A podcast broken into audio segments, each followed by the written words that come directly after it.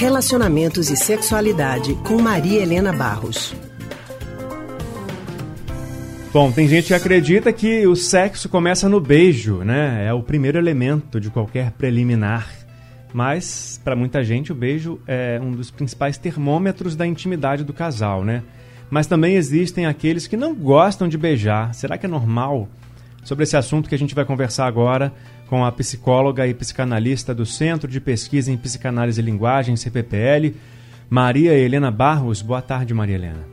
Olá, boa tarde, boa tarde a todos. Maria Helena, uma ótima tarde. Olá, Maria Helena, a falta de vontade de beijar, aquele beijinho, é normal ou pode indicar uma ausência, uma falta de amor nesse caso? Só acho que não uma falta de amor, né? É, a gente sabe que a boca é um dos, dos órgãos de, de prazer do corpo, né? Em todos os sentidos, até na alimentação, né?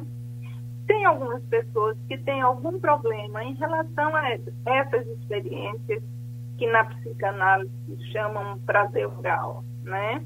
Que nasce lá desde a infância, né? Com os contatos do bebê, do sugar o peito, depois chupar o dedo, tudo isso são áreas de, de prazer e que se transformam né, em áreas de contato com o mundo, né?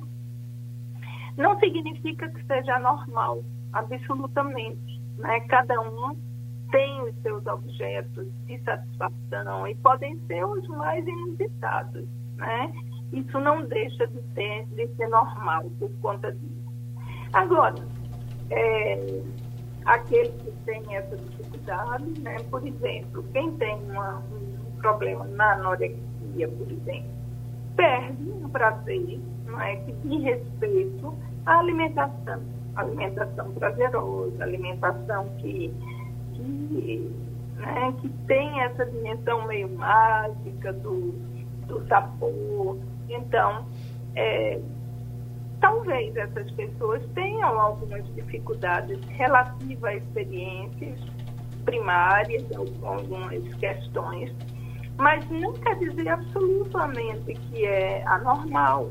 E você pode amar e essa não ser uma área privilegiada e o companheiro pode tentar, vai sentir falta, né? Claro que vai sentir falta, porque em geral é uma área é, para todos prazerosa. Quando não é, você pode encontrar outras formas de expressão do amor, né? Uhum. Mas de fato, o beijar cria uma intimidade. Tanto é que tinha uma prática, né, antigamente, das pessoas que trabalhavam com o corpo, é, vendiam o corpo nesse sentido, bom, na, da, de sobrevivência, utilizavam o corpo como essa forma de, de, de sustentação, digamos assim, é, evitavam o beijo, não é? Porque uhum. o beijo tem isso de criar intimidade, né? Uhum. Agora, que se pode amar sem, sem o uso desse, desse,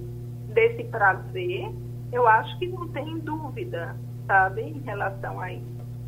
E a pessoa que tem essa dificuldade, se é uma coisa que é, lhe, digamos, lhe perturba ou é um foco de problema, ela pode procurar as formas de, de dar conta disso, né? Eu acho que sim. É, tem muitas formas de você tentar ver o que é que, que dificulta você a determinado tipo de experiência. É, né? O Henrique aqui no painel interativo, ele é do Recife, ele falou o seguinte: sexo sem beijo melhor nem fazer. Tem muita gente que vai a esse extremo mesmo, né? Assim, é, e aí não tem conversa. É, porque de fato é uma área muito privilegiada, né? Eu, é, não é uma coisa comum que você veja alguém que não que, que tem um trauma a ponto de não permitir essa experiência de desejo, né, de prazer. É, não encontro com muita facilidade, certo? Mas pode acontecer, obviamente. Aí, para esse colega aí que falou, né, esse, esse ouvinte, com certeza para ele não vai dar certo, é. né? Não vai dar certo, mas, enfim, é, para outras pessoas pode dar, né? Isso vai depender muito de, é, de como as pessoas se relacionam em relação nas relações amorosas, né? Tá certo. Obrigado. Até semana que vem, viu? Ok, um abraço. Tchau, até a próxima semana. Tchau, Maria Helena. Um ótimo final de semana para a senhora. Até a próxima semana. A gente acabou de conversar com a psicóloga e psicanalista do Centro de Pesquisa em Psicanálise e Linguagem, CPPL, Maria Helena Barros.